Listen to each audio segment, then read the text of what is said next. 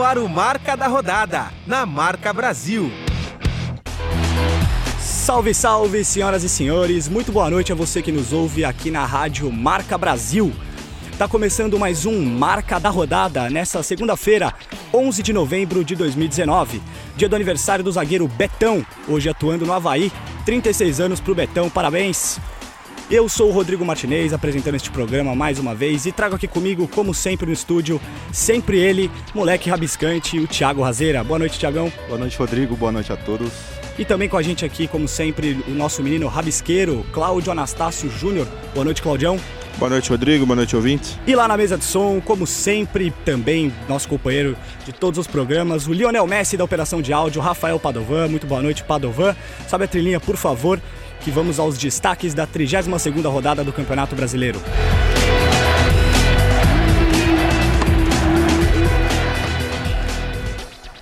Palmeiras e Corinthians empatam em derby pouco inspirado e se distanciam de seus objetivos. São Paulo perde mais uma em casa e enfurece a torcida. Flamengo vira para cima do Bahia e coloca uma mão na taça. Santos faz 3 a 0 no Goiás e se aproxima do Palmeiras na tabela. Primeiro jogo da rodada 32 do Campeonato Brasileiro foi o jogo do Santos, jogo do sábado que aconteceu às 5 da tarde. O Santos venceu o Goiás com autoridade no Serra Dourada por 3 a 0. O Peixe que se enraizou de vez nesse G4, né, já vem muito bem, terceiro colocado há muito tempo. E com a vitória chegou ao quinto jogo sem perder, são quatro vitórias e um empate, uma boa fase do, do Santos. E o Goiás, que por sua vez continua muito irregular e estacionado no meio da tabela. Parece ser esse mesmo o destino do, do Goiás no campeonato, Thiago? Esse parece ser o destino do Goiás, um time de meio de tabela que infelizmente caiu bastante o nível devido à técnica dos seus jogadores. Já figurou no G6 no período pré-Copa América, mas aí o Ney Franco não conseguiu manter essa estabilidade no time. É, a gente chegou a comentar aqui no programa, inclusive, a possibilidade do Esmeraldino brigar pelo G6, mas acho que com esse resultado e também outros também que vem acontecendo, ficou difícil pro Goiás, certo, Cláudio? Concordo, Rodrigo. A inconstância do Goiás vai fazer com que o time não, não brigue mais pela, pela vaga na Libertadores. O time é até bom, mas é, decepciona em alguns jogos em casa que não poderia ter deixar o resultado escapar. E o destaque desse jogo? O destaque desse jogo, para mim, foi o Santos mais uma vez muito ofensivo e que atuação do Soteudo. Que atuação do Soteudo, né? O destaque no meu time goiano vai pro Tadeu, que impediu novamente uma goleada ainda maior do seu time, sofrida. É, bom, o São Paulo aderiu a um 4-3-3 ofensivo com verticalidade e agressividade e anulou completamente o adversário mesmo jogando fora de casa. E não foi uma vitória qualquer, porque o Esmeraldino vinha de uma sequência de quatro vitórias e dois empates em casa. É, a linha do meio de campo do Santos se aproximou. Eu acho que esse foi o destaque do time. Fez com que a marcação do Goiás se perdesse. Esse time móvel que faz com que o Brian Ruiz e o Cueva não tivessem minutos em campo, porque é um time que se mexe muito, né? É, o... no ataque o Santos teve uma belíssima atuação do Soteldo e do Marinho também, os dois se complementaram ali no ataque, né, Cláudio? É, e eu acho que esse é o destaque mesmo. O golaço do Soteudo e a complementação dele com o Marinho no ataque.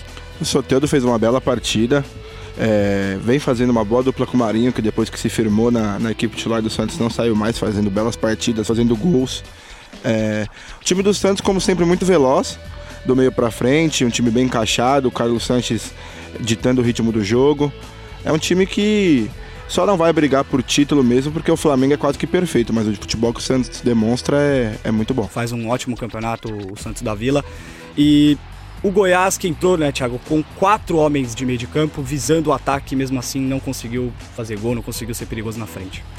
É, porque o time do Santos se movimenta bastante, dominou esse meio de campo para frente e isso pressionou o time do Goiás e fez com que eles se perdessem nessa marcação, né? O destaque vai para a retribuição de assistência entre Marinho e Soteudo também é a tal da complementação. Bom, o segundo jogo da, dessa rodada aconteceu no domingo, é, no, às 4 horas, no Beira Rio. Em Porto Alegre, o Internacional fez 2 a 1 no Fluminense, que briga incansavelmente pelo, contra o rebaixamento e pode entrar no Z4 ainda hoje, caso o Botafogo vença o Havaí no Newton Santos. O jogo acontece daqui a pouco lá no Rio de Janeiro. Com a vitória, o Colorado entrou no G7, que tá G7, como a gente comentou na última rodada, por conta da presença do Atlético Paranaense ali no grupo. E é uma situação é, do Inter ali, vai classificar, não vai? Thiago, Cláudio? É, em um jogo entre duas equipes pressionadas, eu vi um jogo equilibrado, porque os dois times entraram no 4-5-1, reforçando o meio de campo. E o Flu começou melhor, assustando o Lomba em duas oportunidades, mas após o gol do Potker em falha do Muriel, que é irmão do goleiro Alisson da seleção, o time se abateu. E o tricolor levou o segundo gol logo em seguida. Bom, é, o Inter é, tem um bom time, eu acho que classifica sim para Libertadores. É um time muito forte em casa, no Beira Rio é, quase que não perde nem empata, ganha quase todos os jogos. Você acha que ele vai precisar do G7 eu oferecido acho, pelo Atlético Eu acho Paranaense? que, acho que vai acabar sim, tem muito time bom no G6, vai ficar brigando entre sexto, sétima posição ali. O Atlético acho que vai se manter no, no G6 e vai abrir sétima vaga. É, meu destaque do, do Internacional, William Potker, que voltou ao time titular faz um tempo, fez dois gols, coisa que. Jogou de lado, né? Que não conseguiu implementar, jogou do lado, um pouco diferente da, do que fazia na Ponte Preta, que jogava mais centralizado. E o Fluminense tá pedindo para ser rebaixado, né? Não joga bem, mesmo quando faz a partida melhor, não consegue o resultado. E o Fluminense não foi, digamos que, mal nesta partida. Foi um primeiro, foi um tempo de cada time. O primeiro tempo foi do Inter, como você falou. O Inter começou com um ímpeto forte é, com as jogadas principalmente partindo do Patrick, do D'Alessandro, também o Guerreiro participando bem e o Potker, claro, chegando bem na frente para fazer os, os dois gols. Mas o Fluminense no segundo tempo reagiu, jogou bem, pegou bons contra-ataques e ficou muito mais com a bola. O Fluminense teve 69%, 61, desculpa, por cento de posse de bola no jogo. Foi melhor que o Inter no segundo tempo, o Inter se perdeu. O Fluminense melhorou no segundo tempo, conseguiu diminuir, mas acabou pagando caro pela falha do seu goleiro Muriel, que falhou no gol do, do William Potker e acabou entregando o resultado para o Internacional. É, o Flu teve muitas dificuldades para para criar, né, no meio de campo. Ele reteve a posse de bola, mas não transformou isso em chances de gol. E achou um gol com o Wellington Nem, que entrou no lugar do Nenê na partida, mas não teve força para é, não teve, foi um baita golaço, diga-se de passagem, foi. Ah mas, lá, Cláudio Anastácio. É, uma falha do Cuesta, é, raro de se ver isso, mas não teve forças para empatar, né? É, nesse jogo, só para fechar, é uma questão não tanto da partida em si, mas dos jogadores, mas também teve um lance do VAR, né, um gol do a bola pegou na mão do Vitor Cuesta e foi marcado foi nesse teve, teve uma polêmica com o Vitor Cuesta, não teve? O, o, o, primeiro gol do Pote, era a bola pegar na mão do Digão. É, exatamente. Só que no vivo parece que é mão do Cuesta. Aí o juiz olha no VAR e valida o gol o juiz validou o gol com auxílio do VAR. Vocês acharam que a bola pegou na mão do Cuesta ou Não, acho que foi mão do Digão. O VAR, o VAR consertou o erro do juiz. Tá, tá certo. Então, é, mais uma questão de VAR entrando nos jogos. É, o jogo da sequência, não, na, verdade, na verdade aconteceu ao mesmo tempo, foi o clássico é, mineiro entre Cruzeiro e Atlético. Os times fizeram um jogo morno dentro de campo e quente fora dele no Mineirão. Não saíram do zero, o jogo acabou 0 a 0 A Raposa foi um pouco mais perigosa que o Atlético na, maioria, na maior parte do jogo, mas não foi o suficiente. O Cruzeiro chegou a 10 jogos sem perder, mesmo vencendo só 3 partidas nesse, nesse ato e vai rastejando, né, Cláudio, para fora da zona de abaixamento. Ele não chega a ter uma recuperação ampla, mas consegue ficar 10 jogos sem perder e vai aos poucos somando pontinho em pontinho e saindo. Né? De fato, o Cruzeiro só não saiu dessa situação de vez por causa do, dos muitos empates que vem, que vem tendo. Fez uma atuação um pouco melhor que a do Galo, acho que por precisar mais do resultado, por estar mais pressionado do que o, do que o rival mas constou, com, contou com pouca inspiração do, dos seus atacantes, não conseguiu abrir o placar, mas mereceu, acho que um resultado melhor no, no jogo de ontem. Thiago, faltou inspiração das duas equipes, mas o Cruzeiro realmente vem tendo um problema de gols pior até do que o Atlético. Mesmo tá pior na tabela, mas também o ataque é, passou dois jogos zerados, esse jogo e a última rodada também 0 a 0 e empatou três vezes sem gols nos últimos dez jogos. É um time que tem, tem sofrido um pouco com isso. É, nessas dez partidas o Cruzeiro fez apenas nove gols, né? É, o que reflete a campanha dos times nesse campeonato, né? Falta inspiração e sobra transpiração agora para correr atrás do prejuízo. Eu acho que a lerdeza que define o primeiro tempo do clássico, o Galo abusou dos erros de passe de novo e novamente deixou o Franco de Santo isolado lá no ataque, assim como o Cruzeiro, que também deixa o centroavante lá e bota a bola pro Thiago Neves tentar resolver sozinho. Ele ainda precisa do auxílio do Rodriguinho, que vai voltar de lesão, do Robinho, para esse time poder encaixar e o Abelão conseguir ter tempo de trabalho. Mas isso antes tem que estar nessa correria de fugir do rebaixamento, né? E o Atlético tem questão de rebaixamento envolvida, você acha, Thiago? Não, matematicamente ainda é possível, mas eu acredito que não vai acontecer porque tem times piores na situação. É, tem vários times abaixo do Atlético, pelo menos uns seis times ali na, na tabela. É, e no final do jogo é, tivemos uma, cenas lamentáveis no Mineirão, né? O, Aí a torcida do Atlético Mineiro invadiu o setor de camarotes do, do Cruzeiro e a área toda destinada a cruzeirenses e gerou um caos muito grande, briga de torcida, aquela coisa que a gente já está acostumado a ver. É, e no meio dessa, de uma dessas confusões, um torcedor do Atlético cometeu um ato racista contra um segurança do estádio que estava discutindo com ele ali. Tem até vídeo desse acontecimento. E realmente uma pena que em 2019 a gente tenha que ver fatos como esse dentro do estádio, uma cena de racismo de um, de um torcedor, né, Cláudio? Uma situação que. É realmente deplorável, Rodrigo. A gente não devia nem comentar isso aqui em 2019, mas é obrigado a falar desse ato ridículo. Mas acontece, né? Espero que ele pague pelo ato que cometeu. Lembrando que o Clássico Mineiro é de duas torcidas. Até hoje, os dois times ainda podem colocar os seus torcedores é, de forma igual dentro do estádio nos clássicos. É, o jogo da sequência depois desse foi o clássico, mais um clássico na rodada, também de domingo às 7 horas, e um confronto direto com linda festa de mosaicos. Aí a gente inverte, né? Uma cena feia no Mineirão e uma cena bonita em Fortaleza. O Fortaleza ganhou do Ceará no Clássico Rei e respirou legal na tabela de classificação. Chegou a 39 pontos, né, Thiago? Sim, uma linda festa no Castelão, diga-se de passagem. É um mosaico lindo das torcidas que souberam curtir a festa. O policiamento em foi harmonia, né? forçado. Né? É, em harmonia. Como deve ser, né? E deixar o jogo dentro de campo e pode ter sido o maior clássico da história desse confronto. E bom, é, o jogo saiu, o gol saiu numa linda jogada do Romarinho, que deu uma cavadinha. E aí a bola sobrou para o Wellington Paulista, que empurrou na linha para o fundo do gol. É, agora, esse confronto faz com que o Fortaleza se distancie ainda mais da zona de rebaixamento e complique o seu rival. Bom, o Fortaleza que vem de altos e baixos no campeonato, conseguiu uma vitória com seu, contra o seu maior rival. Destaque para o Wellington Paulista, que vem fazendo muitos gols no, no, Brasileirão. É o artilheiro do time. 13 gols? Acho que é 13 ou 14 gols, não me, não me lembro ao certo agora. Mas é o artilheiro do time disparado no Brasileirão e na temporada. É... O Ceará que vem constante, né? Também não consegue manter uma sequência de vitórias ou e se, sa se safar de vez do rebaixamento, tá ali correndo riscos. Acho que não vai cair, porque tem times piores, assim como disse o Thiagão sobre o Atlético Mineiro. Tem times muito piores, mas o Ceará faz um campeonato bem constante. O Ceará agora que tem 14% de chance de ser rebaixado, enquanto Fortaleza diminuiu suas chances para apenas 2%. Os dois times são muito inconstantes nesse campeonato. É, dificilmente eles conseguem emplacar uma sequência boa de vitórias, de invencibilidade que seja, né? Se não conseguem vencer, pelo menos que empate. E eles continuam, seguem embolados nessa briga. Mesmo o Fortaleza vencendo o jogo, ele passa ali um pouquinho para três pontos, na, três pontos na frente, deixa o Leão é, o, Ceará mais para trás, mas o, Fortaleza ainda assim tem só seis pontos de vantagem para o Z4. E essa vantagem ainda pode ser diminuída daqui a pouco caso o Botafogo vença o Havaí. Cláudio? Só meu destaque para o Ceará um destaque negativo. Eu acho que essa queda de rendimento do Ceará passa muito pelo, pelo futebol do Thiago Galhardo, que caiu drasticamente no segundo turno. Ele fez um primeiro turno brilhante, com atuações maravilhosas. No segundo turno caiu, caiu muito e eu acho que afeta demais o rendimento do Vozão. É um jogador, um time que tem poucos jogadores de qualidade, né? Jogadores que se destacam de fato. Você não ter, não contar com, a, com boas atuações do seu principal jogador realmente é complicado. Thiago? Pois é, então, o eu acho que esse desgaste do físico dos times se deve muito à viagem, já que os times são de Fortaleza, eles têm que viajar bastante para poder se locomover. Isso faz com que os jogadores se desgastem. E o Grêmio, o Grêmio viajou a Chapecó foi à Arena Condá visitar a Chapecoense e venceu com um golaço de bicicleta do atacante Luciano. Luciano que já foi... Ronaldo. Luciano Ronaldo.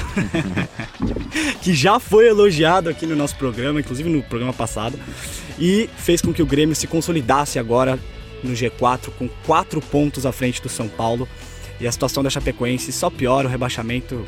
A gente sempre fala, é, Vai ser rebaixado? Vai ser rebaixado, é claro, mas agora é praticamente matemático esse rebaixamento, Thiago. Infelizmente, né, o técnico Marquinhos Santos não deu uma boa condição para esse time que depende muito do Everaldo e o Camilo não está fazendo com que essa bola chegue com qualidade à frente para ele poder finalizar. Ainda tem algumas chances com o Almeida, mas Infelizmente já era para a Chape, tem que planejar a próxima temporada visando a Série B. E esse Grêmio, Cláudio, que vive uma boa fase depois da eliminação da Libertadores, com cinco vitórias consecutivas. Eu ia comentar exatamente isso. A males que vem para o bem, né? O Grêmio, depois da surra que tomou do Flamengo, parece que acordou, voltou ao bom futebol. Ontem fez mais um bom jogo, começou ganhando com um gol logo cedo do Luciano, um golaço. Teve mais duas chances com o Everton Cebolinha, que saiu de cara pro gol.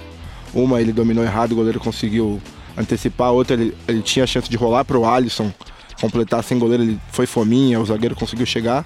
O Grêmio teve mais algumas chances, acabou complicando um pouco o jogo no final, mas a Chape não tem poder de reação. O Grêmio fez uma bela partida e parece que vai se consolidar no G4 ali. O Renato prometeu que o Grêmio estaria na Libertadores do ano que vem e vai cumprir Tá cumprindo. Tá cumprindo. Ele falou que o Grêmio ia passar todos os adversários na briga pelo G4 e que chegaria na posição que está hoje. Até agora está cumprindo.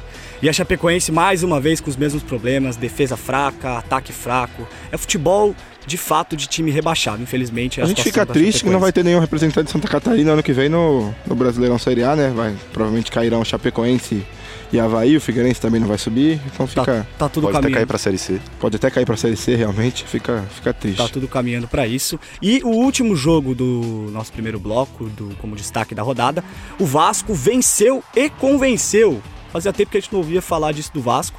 Na partida contra o CSA no Rei Pelé, em Alagoas, o time de Luxemburgo fez 3 a 0 na equipe de Argel Flux e respirou aliviado na tabela. Agora o Vasco tá ali no meio de tabela, tem uma pequena chance de chegar na Libertadores, mas o foco era mesmo se distanciar da zona da confusão.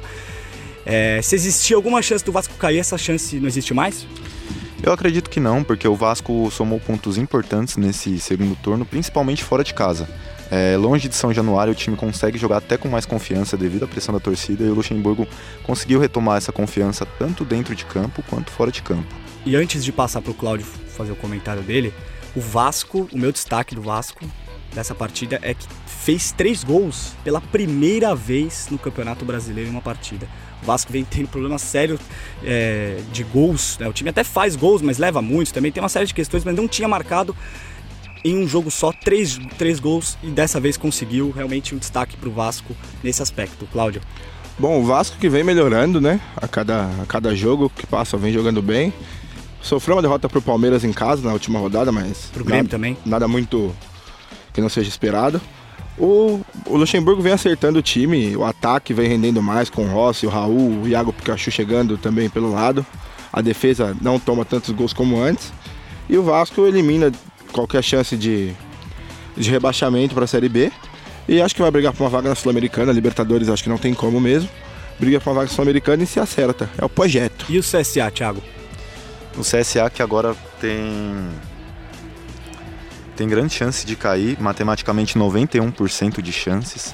É, tá complicada a situação do CSA, que mesmo jogando em casa não conseguiu impor seu jogo, mostrou ser um time medroso contra o Vasco, time diferente dos que vinham jogando antes. Eu acho que isso se deve pela má atuação do Jonathan Gomes e pela falta que o Apodi faz nesse time, né? Porque eles que criam para ter chance pro Alec Gol e pro Ricardo Bueno finalizar. As poucas chances né, do CSA. Marca da rodada. Num momento como aquele, uma penalidade máxima precisa ser convertida. Né? É- Essa é a regra do jogo, é um, um clássico com valor importante, construindo a jogada como a gente estava construindo. Você aproveitar uma situação é fundamental para tentar é, construir mesmo a sua vitória. Mas, às vezes, o futebol é duro. É, provavelmente já vencemos quando o nosso goleiro defendeu um pênalti. Aliás, vencemos recentemente o jogo do Ceará. né? Então, vento que venta lá, venta cá. Muito bem, esse foi o Mano Menezes, técnico do Palmeiras, falando após o jogo contra o Corinthians, clássico, que terminou em 1 a 1 no Pacaembu. Os dois times fizeram um jogo bem morno, é, uma partida com poucas chances, o Palmeiras criou um pouco mais, mas acabou empatada em 1 a 1 e o Palmeiras viu o Flamengo aumentar a vantagem para 10 pontos na liderança de novo, né? Tava vantagem de 8, subiu para 10. E o Corinthians perdeu a chance de entrar no G6 e colocar o e colar, e colar no São Paulo nessa briga. Cláudio, Bom, o Palmeiras vai terminar o ano sem ganhar do Corinthians. Algo que acontecia há um tempo. Teve quatro jogos, três empates e uma derrota nesse ano. Palmeiras sem inspiração no seu ataque, até teve mais chances de gol, criou mais oportunidades reais. Mas depende muito do Dudu. Dudu é o único cara que tenta, que chama o jogo, que tenta algo diferente. Os outros jogadores meio que se escondem. É, na hora decisiva não conseguem chamar a responsabilidade que precisa. Podemos ver até pelo pênalti do Scarpa, que teve a chance da vitória nos seus pés e bateu muito mal o pênalti, telegrafou o canto, deu o canto pro Walter, bateu a meia altura. O Corinthians entrou de um, de um- jeito um pouco mais mais ativo, ficou um pouco mais com a bola no começo do jogo. O Palmeiras deixou o Corinthians jogar um pouco mais, algo que não vinha acontecendo muito. Mas do meio para frente não conseguiu criar, incomodar muito o Everton. Teve o Ramiro como meia, o Pedrinho, e não, não conseguiu incomodar muito o Palmeiras, não. Bom, os dois times perderam pontos importantes nessa briga, Thiago. É, queria que você falasse também sobre a questão do Gustavo Scarpa. Como você acha que ele tá nesse time do Palmeiras? Ele é o, o cara ideal para estar tá ali nesse meio? É um dos. É, devido à, à vasta coleção de meias que o Palmeiras comprou não, no início dessa janela e na anterior. Bom, mas ao analisar o jogo, o Palmeiras não merecia sair derrotado. Talvez os deuses do futebol proporcionaram a chance do empate para o Bruno Henrique, já que clássicos são resolvidos em detalhes. E eu vi que o Mano acertou em dar mais liberdade aos jogadores de frente, que decidem o jogo, né? E o Dudu não precisa mais acompanhar o lateral até a linha de fundo. E o Zé Rafael e o próprio Scarpa se movimentaram bastante. Porque o Lucas Lima, que era o titular anterior, é, anteriormente, joga com mais cadência, ele joga mais fixo. O cara que não dá para ser titular é o Lucas Lima. É, então, Se a gente mas... tá questionando o Scarpa, quem dirá o Lucas Lima. Na minha opinião, o Daverson também. Porque o time sente muito ainda a falta do Luiz Adriano. Que chegou, já é, é, anteriormente fez um hat-trick e é o pilar desse. É o melhor centroavante do time do Palmeiras, na minha opinião. É o único centroavante tem, do time do Palmeiras. Mas tem problema de lesão, né? É, o treinador disse que vai usar mais a base no que vem. Volta, por exemplo, o Arthur Gomes, o Papagaio pode voltar também. Eu acho que o Palmeiras vai olhar com mais carinho para essa base. Já o Corinthians estava com o técnico interino Diego Coelho, né? Que vai comandar um jogo treino nessa quarta-feira contra o Atibaia e te, vai testar as condições do Fagner e do Cássio. Essa defesa sólida vai se reforçar ainda mais, apesar das boas atuações do Walter e do Michel Macedo, por exemplo, que meteu um golaço. Mas eu acho que o Thiago Nunes vai pegar o Corinthians em, em boas mãos para trabalhar no começo da próxima temporada. É, olhando sob a ótica da tabela do Campeonato Brasileiro, o empate foi melhor para o Corinthians, que empatou com o vice-líder, é, sem o, mando de campo, que era do Palmeiras, e um momento ruim da equipe, acabou de perder o treinador, está se reconstruindo, soma um pontinho e fica ali na briga embolada pelo G6, como de fato está. Mas sob a ótica do jogo, o empate foi melhor para o Palmeiras, que tomou um gol no finalzinho, parecia que ia perder o clássico, mas conseguiu um gol nos acréscimos do jogo e evitou a derrota, Cláudio. Sim, o Corinthians fez o gol aos 43 do segundo, aos 43 do segundo tempo, 48 do segundo tempo, perdão, e toma o gol aos 49, é, num erro de bola, de bola aérea da sua zaga, que vinha fazendo um jogo muito bom, acabou errando na bola decisiva e cedeu empate. O Corinthians que a torcida que vinha com, é, com medo de, perdeu o Cássio e o Fagner e foram os dois substitutos que garantiram o empate, né? O, o Walter pegando o pênalti e o Michel Macedo que fez um. Mas a um ideia, Cláudio, gol. a ideia do Corinthians era se segurar contra o Palmeiras, você acha? Ou você acha que o Corinthians errou na escalação? Porque o Corinthians entrou no jogo muito meio atípico, com 4-4-1-1, com Pedrinho e Bozelli na frente e não tinha nenhum jogador de lado ali muito habilidoso. Eu acho que o Corinthians entrou para empatar o jogo. Teve a bola, mas não tinha iniciativa. Teve a bola porque o Palmeiras deixou ter a bola não, mas não tinha iniciativa de atacar o Palmeiras. E num lance de rara felicidade conseguiu seu gol e acabou tomando empate, que foi a pretensão inicial do Corinthians no jogo, era o empate. Meu querido Thiago, mais algum comentário sobre esse jogo? Sim, agora o Thiago Nunes tem uma lista com mais de 50 nomes para avaliar.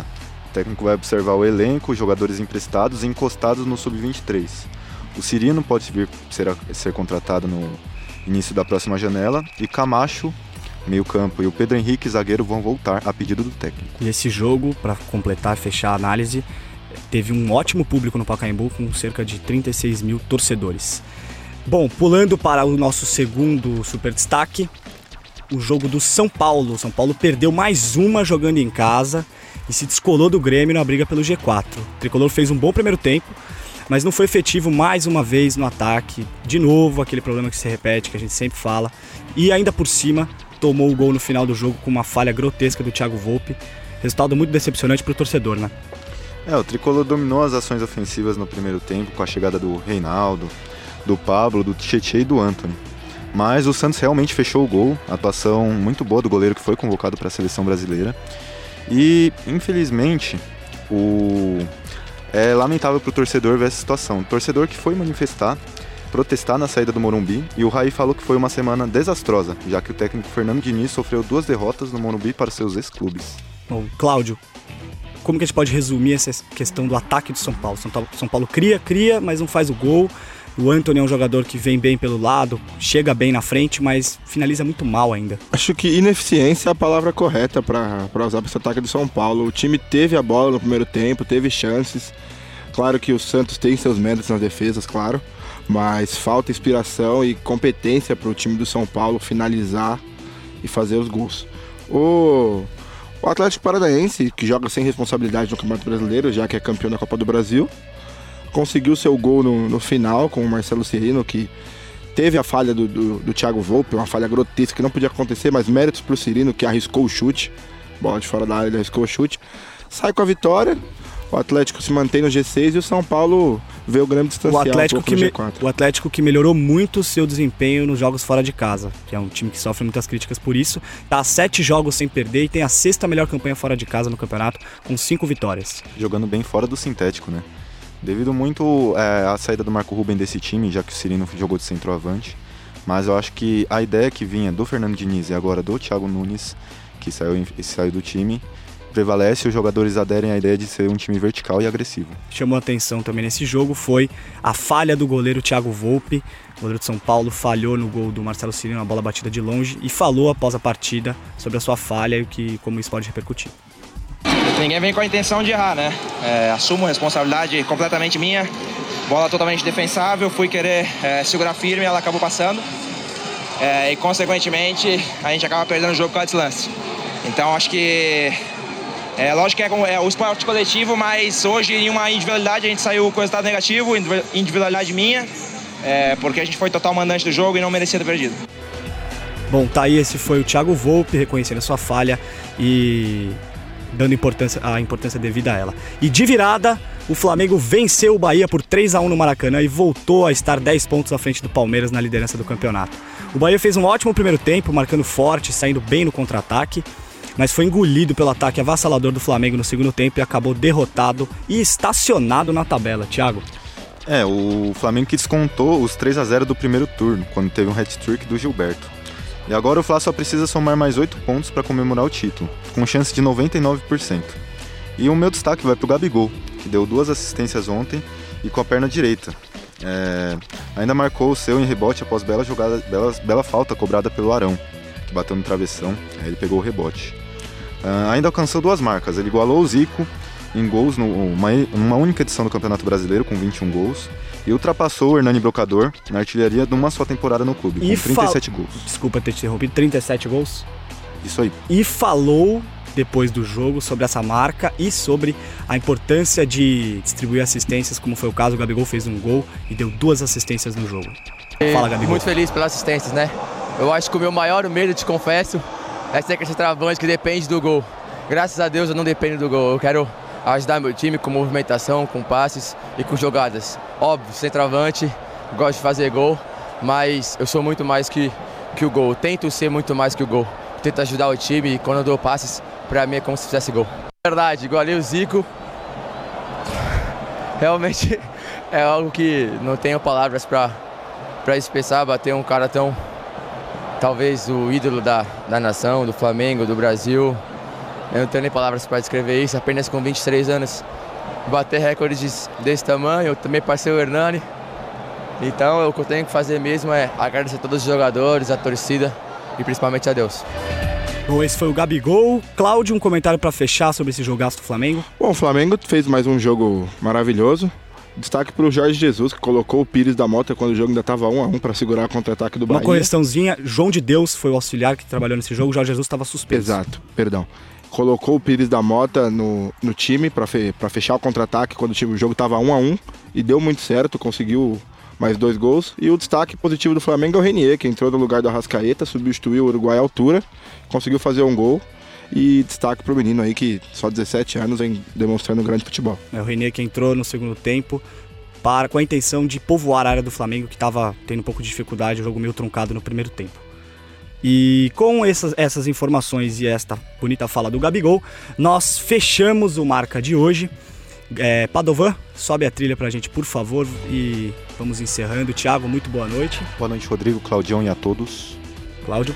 Boa noite, Rodrigão. Boa noite, Thiago. Boa noite, ouvintes. Muito boa noite a todos que nos ouviram até aqui e até a semana que vem. Você ouviu Marca da Rodada com Rodrigo Martinez, Thiago Razeira e Cláudia Anastácio, aqui na Marca Brasil.